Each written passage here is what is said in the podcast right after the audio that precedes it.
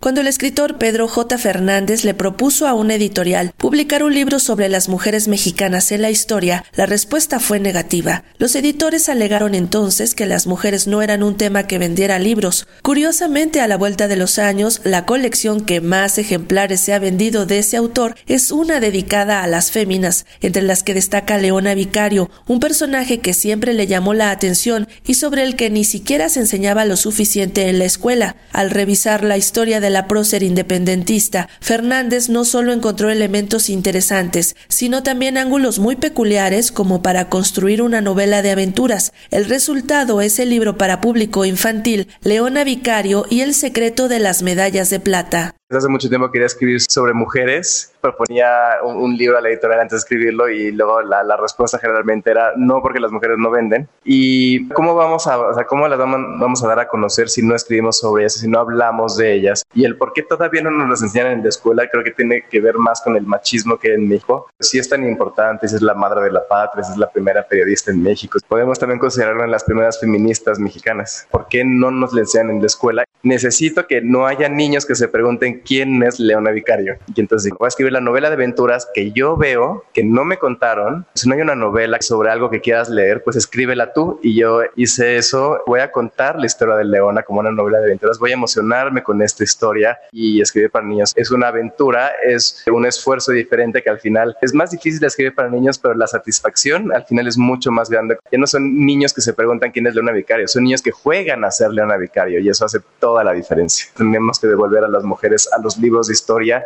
todo el país con pasajes de vicario al hacer contacto con el grupo de los llamados Guadalupes y de su propia transformación en espía infiltrada en el virreinato, la novela de Pedro J. Fernández es una forma de intentar derribar el mito de que la historia es aburrida o que no puede competir con las historias de Hollywood o de los videojuegos que hoy acaparan la atención de niños y jóvenes la literatura infantil requiere mantener a los niños emocionados todo el tiempo, porque yo sé que estoy compitiendo contra pantallas que tienen superhéroes y tienen efectos especiales y un presupuesto de millones de dólares y yo estoy aquí contando la historia de Leona Vicario. Pero yo creo que estas historias tienen la misma fuerza y pueden generar la misma pasión que cualquier historia que podamos ver en una pantalla. Y la cosa es cómo lo escribamos. Vamos a contar una historia real, vamos a hablar de un personaje que existió alguna vez, vamos a emocionar a la siguiente generación y a veces pensamos así como de qué aburrida es la historia, entonces vamos a hacer la historia emocionante, vamos a hablar de aventuras y de espías y de un montón de cosas para que no crezcan como muchos de nosotros y como de, híjoles, la historia es memorizar fechas. No, la historia es emoción y es vida y está más cercana de lo que creemos y estos personajes son iguales a nosotros, podemos platicar con ellos a través de las letras. Para Radio Educación, Sandra Karina Hernández.